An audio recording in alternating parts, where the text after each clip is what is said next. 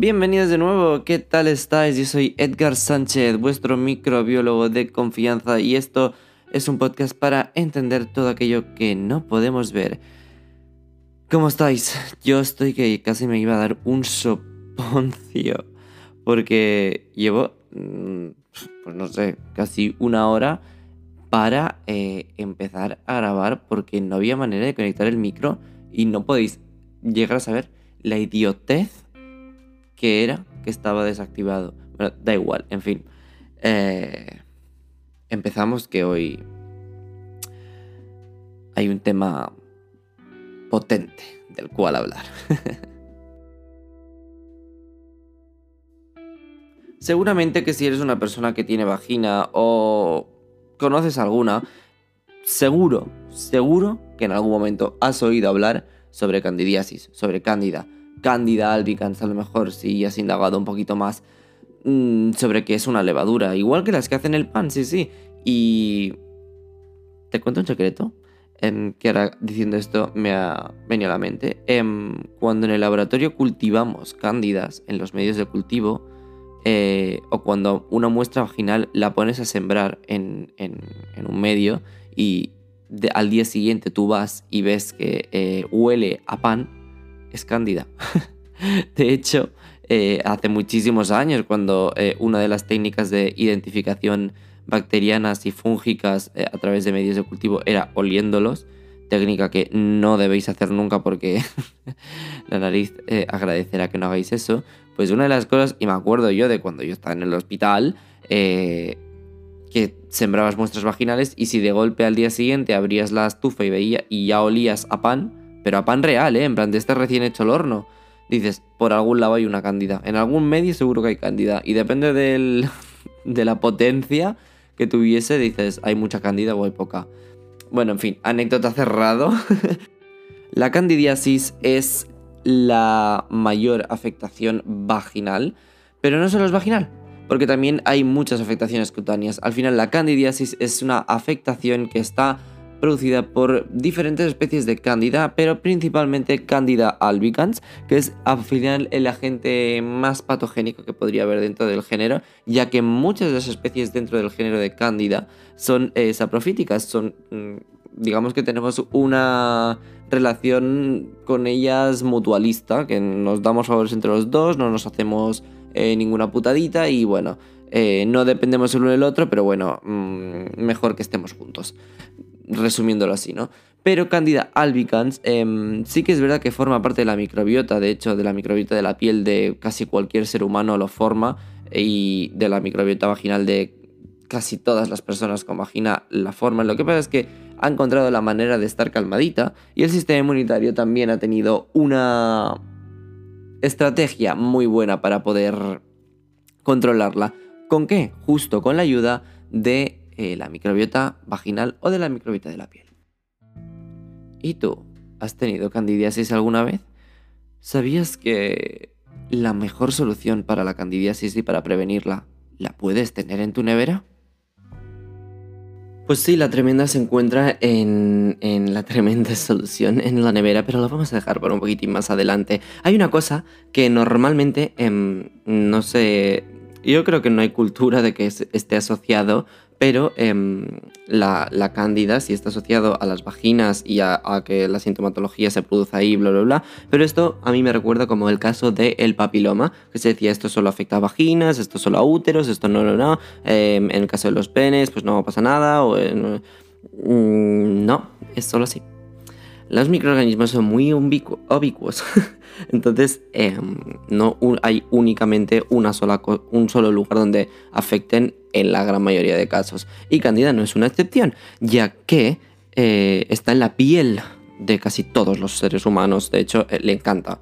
Le encanta más la vagina, pero le encanta la piel. ¿Y qué tiene también piel? El pene. El pene al final es un. Eh, hace como de transmisor, sobre todo con los penes que tienen relaciones con vaginas, ya que es las personas que tienen vagina. madre mía, qué lío. Las personas que tienen pene suelen ser em, eh, portadores de mm, cándidas y el problema es que, claro, si están en contacto con vaginas que tengan cándidas más eh, virulentas, más patógenas y luego tienen relaciones con vaginas que no tienen esas cepas y pues vienen de nuevo, ahí suelen haber problemas. Pero normalmente cándida, siempre que llega de nuevo a, una vagina, no causa un desperfecto, digamos que, wow, los típicos síntomas, ¿no? Que al final la mayoría de síntomas eh, con candidiasis que son, pues hay eh, placas blanquecinas en, el, en, la parte interior de, la vagina, del chochillo, eh, mucho picor y una sensación de quemazón. Eso es lo principal que puede causar y al final, normalmente siempre que viene Cándida de nuevo, dice, ah, hola, estoy aquí, em, vengo a instalarme aquí, ¿vale? Yo no molesto hasta que tenga la oportunidad de molestar. Básicamente dice eso, porque eh, cuando una vagina se infecta, em,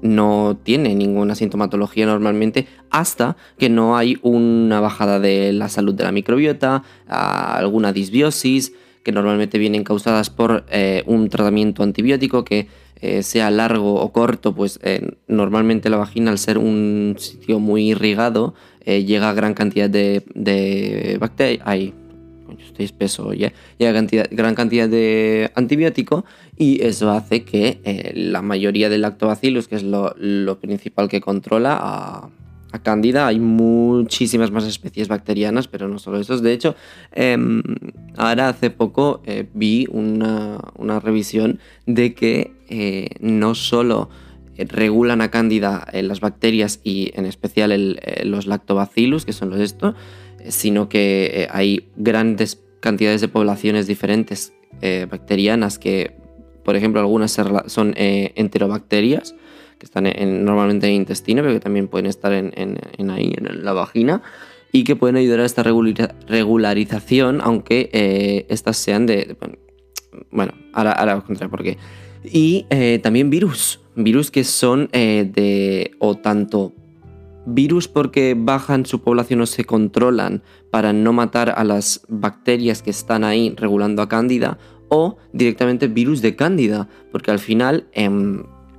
Digamos que eh, Cándida se llega y dice, ay, qué bien, yo estoy libre de virus, porque aquí, aquí si, yo, si no hay ninguna Cándida aquí antes, no va a haber ningún virus, porque un virus si no tiene su huésped, pues ahí no está. Pero ¿qué pasa? Que claro, si ya hay Cándida ahí que está em, poblacionada y viene em, otra Cándida infectada o mm, las partículas víricas por sí solas, que ya podrían venir, em, ahí voy, que tenga las notificaciones aquí, perdón, bueno, ya sabéis que yo esto me cuesta mucho editarlo, así que, o sea, no es que me cueste, pero normalmente no lo hago, mira, lo dejo así natural. Siempre le hago una revisión eh, a todo el podcast y digo, está bien, vamos a colgarlo. Bueno, lo que os decía, entonces, claro, también hay comunidades víricas y de hecho bastante potenciales que ayudan tanto al sistema eh, microbiológico como al sistema inmunitario a regular eh, esta población de cándida. Al final, cándida está ahí tranquilita, sin, ella va creciendo, ella va estando ahí como apartadita, pero ella está ahí. Y está ahí apartadita y digamos en un rinconcito ahí sin hacer nada, pero creciendo, porque em, hay grandes poblaciones de bacterias que le quitan los nutrientes. Hay una población de bacterias que es fundamental en la microbiota vaginal, que son lactobacillus, que estos al, al, hacer su propio metabolismo, al, digamos, al digerir todos los azúcares y todo lo que... Em, eh, pueden obtener, aparte de que se quedan gran parte de ellos, eh, su metabolismo hace una acidificación fundamental y muy buena en el, eh, en, el ambiente de la vagina y esto hace que Cándida se mantenga a unas tasas de reproducción y de división mucho menores. Se queda mmm, pausadita, es como que mm, o sea, no le molesta, pero no le es bueno para poder seguir con su tarea de... vamos, no, no, está en su punto óptimo, ¿no? Pero está bien ahí. Entonces, claro, cuando, cuando hay un tratamiento antibiótico o hay cualquier eh, factor que afecte a toda esta población microbiana, ahí está el problema. Que eh, normalmente el sistema inmunitario tarda bastante más en reaccionar y a la que la población de lactobacilos baja, y, por, lo que sea, también hay dietas ¿eh? que pueden afectar a eso, lo hablaremos un poquito más, pero em, si baja esta población, la acidez, el pH de la vagina se varía. Al final eh, deja de haber esa producción de ácido, digámoslo así, eh, no os penséis que es ácido ahí del malo, ¿eh? pero sí que es verdad que el pH sube y entonces eh, Candida está en un punto más óptimo y tiene eh, competentemente, fuera de ese pH, es competentemente mucho mejor que todas las bacterias que haya, hayan ahí y que casi cualquier microorganismo que pueda haber ahí. Por eso crece bestialmente en cuestión de horas y además dice, uy, este es mi momento, voy a crecer ahora. Y entonces sube para arriba toda la población y por eso hay, bueno, pues estas placas blanquecinas que al final son todas las comunidades de biofilms de, de cándidas que se han hecho y el picor y la sensación de quemazón es básicamente por la inflamación que se causa, ah, porque es como que hay de golpe mucha población de una cosa que dices, uy, uy, uy, esto no está así, esto no es normal, entonces el sistema inmunitario se activa fuertemente y pues causa esta, este picor, esta, este quemazón, además estamos en mucosas, también hay mucha liberación de histamina, por lo tanto ese, eso aumenta más el picor hay una serie de factores que eh, conjuntamente pues, hacen que hayan estas sintomatologías. Lo bueno es que de ahí no suele pasar. ¿Por qué? Porque un sistema inmune que esté más o menos bien pues puede controlar eso a los días. Normalmente como eh, se da esta sintomatología pues eh, te pones algún tratamiento, alguna crema, algún que normalmente las cremas pues llevan antifúngicos que son pues básicamente se cargan la gran población de estas... Mm, no dejar ahora, estas poblaciones de cándida. Sí que es verdad que muchos tratamientos no están hechos para que la cándida se elimine del todo. O sea, no es para pensar en plan, wow, es que eh, si me elimina, claro, si el tratamiento me eliminase por completo cándida, pues a la próxima que tuviera un tratamiento antibiótico y, me pudiera pasar otra vez una candidiasis, pues no me pasaría porque directamente no está ahí, ¿no? Una, es muy difícil que por mucho que te la eliminen toda, em, tardes mucho en volver a reinfectarte porque está en todos lados y a lo mejor lo tienes tú en las manos y te lo vuelves a reinfectar, lo que pasa es que se controlará. Em, otra, hay muchos estudios detrás que corroboran que, la, que haya esa pequeña población de cándida siempre es bueno para la microbiota vaginal, así que ya va bien. Seguramente será por, controlar ¿no? otras poblaciones bacterianas que, con su metabolismo pues hagan de competente y, y seguramente hagan de protección frente a otras bacterias patógenas. Lo que pasa es que dejemos ahí el tema porque es mucho más profundo y, well, ¿no? En casos más severos, sí que es verdad que, eh, digamos, el peor caso que puede haber por candidiasis es que esta, por lo que sea, eh, pasase a sangre. No es muy habitual porque no suele tener una movilidad hacia extravasarse, sino que normalmente a veces, pues yo qué sé, porque se da que hay candidiasis y una herida enorme en la. Bueno, enorme no hace falta, pero una herida enorme. En el enorme otra vez, una herida o alguna, alguna posibilidad de entrar al torrente sanguíneo, pero ya os digo que no es, eh, o sea, Cándida quiere seguir en la vagina. Es, eso es como por quimiotaxis por donde siguen, pero puede pasar que vayan ahí, entonces estén perdidas por la sangre e infecten otros lugares o que directamente se queden en la sangre. Y ahí sí que pueden provocar algún problema porque regulan las diferentes poblaciones de microorganismos que puedan haber en los otros tejidos que puedan infectar, o si el tejido es estéril, que empiece a haber... Mm, aquí hay bichos que están utilizando están haciendo un metabolismo diferente al que estamos acostumbrados. Esto tendría que ser estéril. Esto no me gusta. Hay sistema inmunitario que se activa porque aquí hay una cosa nueva rara. Entonces hay mm, grandes problemas que pueden pasar y de hecho al final puede haber una sepsis fúngica por candidiasis, una sepsis candidiásica, no sé si se llamaba así porque no tengo ni apuntado, pero bueno, em, que ese sería como el peor caso, ¿no? Que pasa que eso es muy, muy, muy, muy poco frecuente también porque cándida da sintomatología al poco, o sea, normalmente cuando se empieza a, eh, a crecer la población, a las horas ya tienes síntomas y seguramente a las pocas horas después ya te estés tratando, porque es muy molesto. Entonces, eh, si tú no te tratas, puedes estar dos semanas, sin, o sea, dos semanas, una semana que, te, molesta mucho. Al final es muy molesto. Y, y claro, si, si te lo tratas, pues, pues dura días. Exactamente, no sé cuánto es el tratamiento, ¿eh? no tengo conciencia, no lo he usado nunca, pero eh, diría que es de días. Si alguien me lo puede afirmar en algún momento. Mm, esto como si fuera un directo, ¿sabes? Entonces, algunos tips así, rapidito, para poder em, bueno, como medidas preventivas, ¿no? Porque al final, eh, digamos que es como, eh, que pensad que es como los resfriados, que es como una cosa que no puedes evitar y que cuando tengas el sistema inmunitario un poquito más débil o, pases un tratamiento antibiótico, pues te pasará. O sea, o es muy probable que te pase y es muy molesto. Entonces, ¿qué se puede hacer para evitar y que a lo mejor, pues mira, después de un tratamiento antibiótico, como tienes todo muy mm, bien puesto, pues eh, has ayudado a que no llegue tanto la candidiasis o que ni tan siquiera aparezca la sintomatología porque ya se ha podido em, controlar antes de que empiecen los síntomas. Pues mira, se ha de mantener siempre la zona genital seca. Al final eh, es una, la humedad le encanta las levaduras, viven por la humedad, de hecho por eso le gusta tanto la vagina porque es una zona bastante húmeda, pero si se mantiene seca en los niveles que se buenos, es decir, que no, se lleven, eh, por ejemplo, pues no permanecer mucho tiempo con prendas que estén húmedas y que estén en contacto con la vagina, que mm, tras bañarse, nadar, esto es muy común, de que, se sustituya al bañador, que no estés, eh, que te bañes en la piscina y estés, pues yo que sé, te bañas a las 10 de la mañana y estás hasta las 5 de la tarde con el de esto, porque eso ayuda a que es un ambiente que le estás dando potencia a Cándida y le estás quitando em, posibilidades de defenderse a las otras bacterias digamos que eh, no ayuda eso.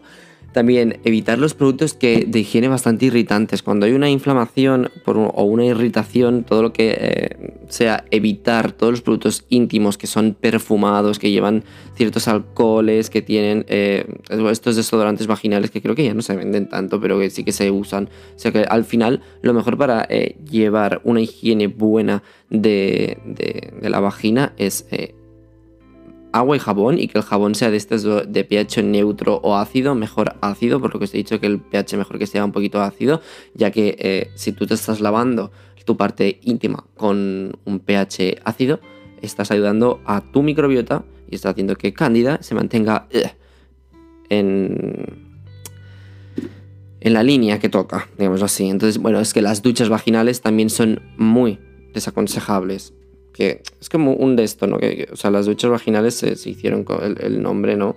Hace, me acuerdo hace unos años, yo era pequeño, que, que se decía mucho, hasta mi madre lo decía. ¿qué es eso?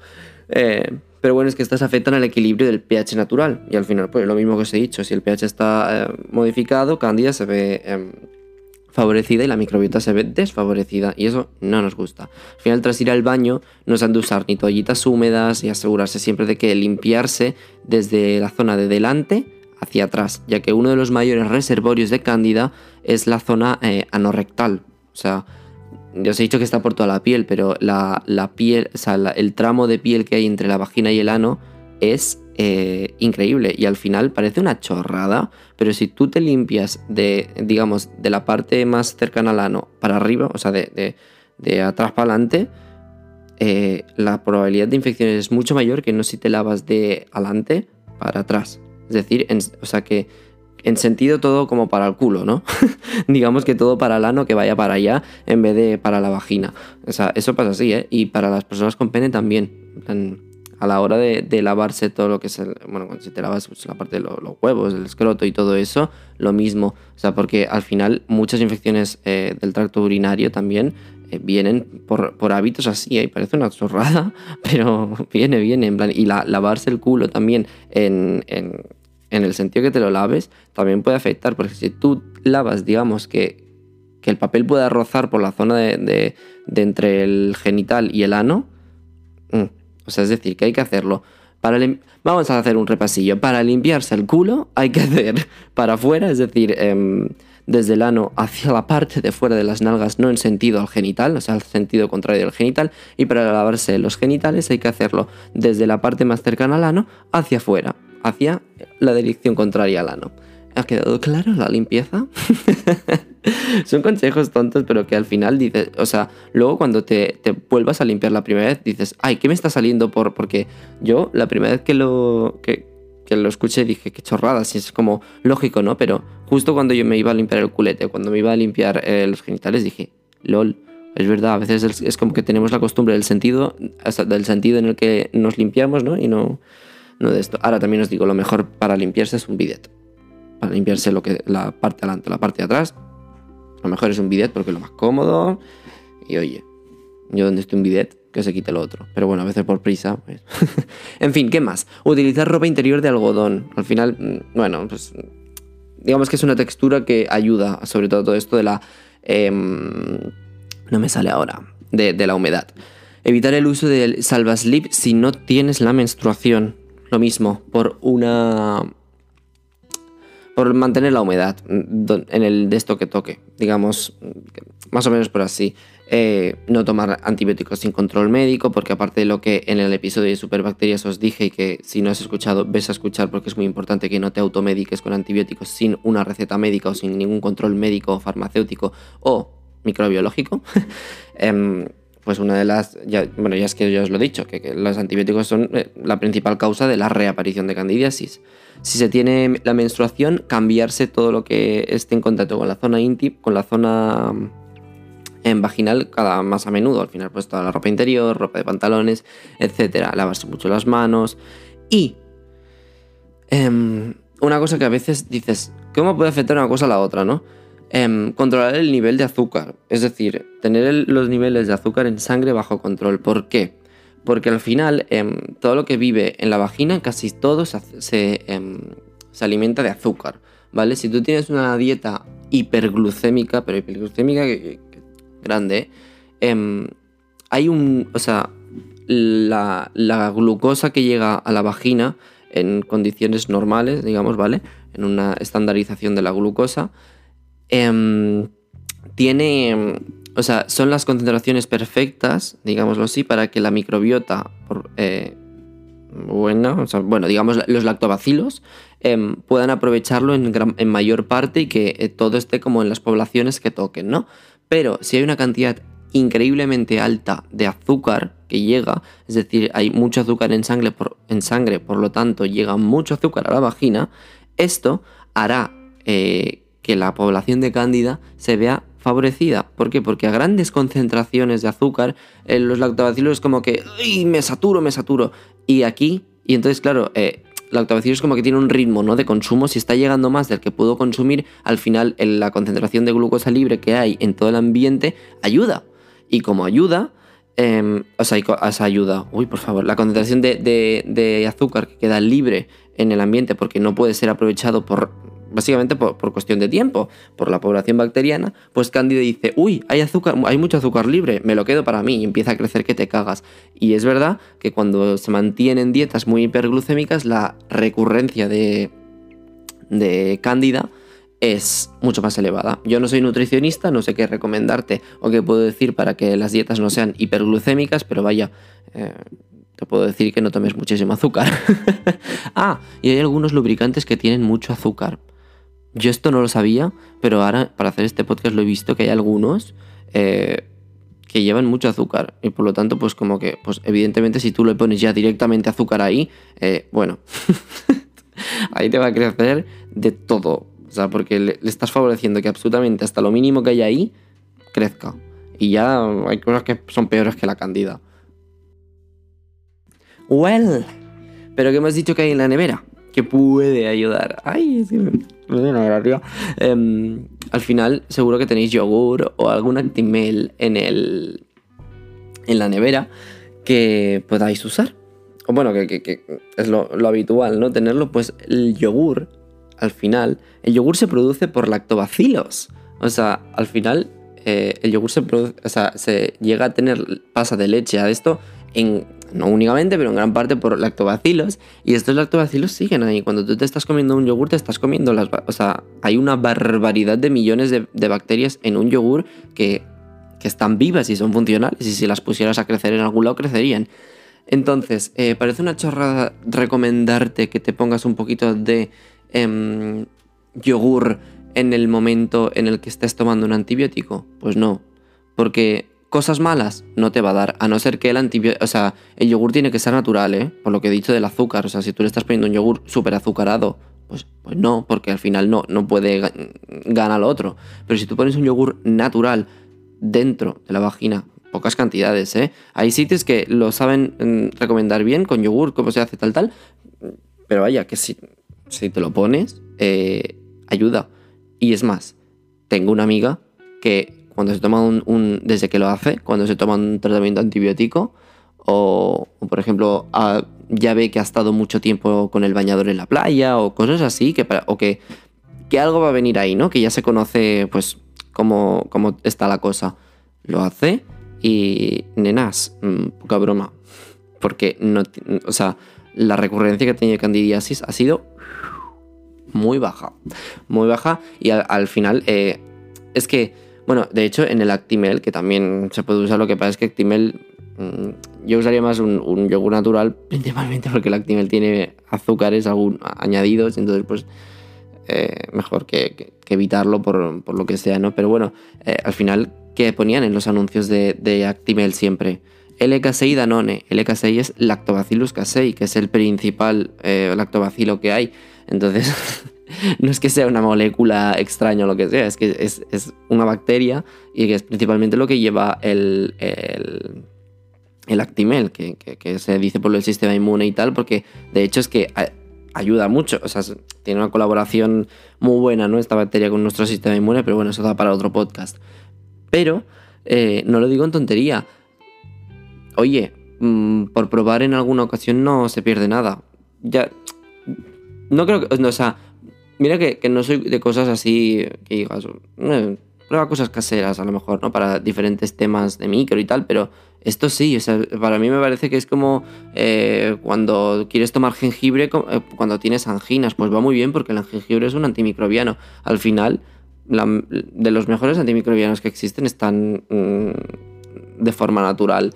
Y el yogur es que es un producto que tenemos barato y en, en, de esto y no, te tienes que meter un yogur entero, eh, que con media cucharada ya va, porque ahí hay una barbaridad de, de bacterias que pueden ayudar a, a repoblar perfectamente a sus compañeras. Ahora, también es verdad que es mejor que, bueno, pues que sea natural y... Em, sí que es verdad que yo cuando, cuando empecé a, de esto, a, ver cositas sobre esto, que de hecho hace años ya para atrás pensé, lol, a ver si, en plan, hay bacterias que sean, eh, que, sean transgénicas y que, estén manipuladas genéticamente, no a mal, sino para que sean pues, más productoras de un yogur mejor. Y de esto, lo que pasa es que he mirado artículos del, del NCBI que, que no está permitido que tengan, o sea, que sí que hay bacterias que están manipuladas, pero eh, no están en el yogur o no, no tienen una afectación clínica. Al final es lógico, porque si tú te vas a comer yogur, pues no va a esto. Y de hecho, eh, son muy similares a las de la vagina. Es decir, eh, lo de que con, tu, con la microbiota de tu vagina podrías hacer yogur, eso es cierto. En plan, de hecho, si os interesa, es que os hago un podcast porque es que con la. Mira, con, con la microbiota de tu vagina puedes hacer yogur, pan, bizcocho. Eh, ¿Qué más? Em, queso, o sea, pues una barbaridad de cosas con lo que tenemos ahí. Así que, imagínate. Well, dado ya el tip y el advice, em, bueno, de hecho me gustaría saber si en algún momento alguien ha hecho eso, porque claro, yo solo conozco a mi amiga y claro, pues eh, como buena científica que soy, pues mm, con un único caso no puedo dar una cosa por eh, sentada, ¿no? Pero, eh, porque en la ciencia todo de hacer 300, o sea, 300.000 réplicas para una, un único ensayo, ¿no? Em, no sé, me gustaría saber si alguien ha tenido también una eh, experiencia así de probar esta técnica con el yogur y, qué resultados le ha dado, porque mira, a lo mejor mm, no es tan útil como se piensa. Well, em, pues nada, dejo el podcast aquí, tengo ahora mismo una calor que no veas que a ver si en Barcelona vuelve ya el sol, por favor, porque estoy hasta las narices. ¿Qué es esto? Los países del norte, en plan, no, aquí quiero sol. Sol, sol, sol, hombre, un poquito. Me gustaba la lluvia, pero es que llevo ya en 15 días sin ver el sol. ¿Esto qué es, por favor? En fin, me voy, creo que grabaré otro podcast y me iré a descansar un poquito. Ay, y perdón, nenas, por no por estos parones. Está siendo un poquito un mes de locos. Estoy grabando más bien quincenalmente que semanalmente, pero bueno. Ancarvasot Falkepot. Venga, ya me despido. Chao, chao, chao. Un besito y cuidaros mucho. Hasta el próximo episodio.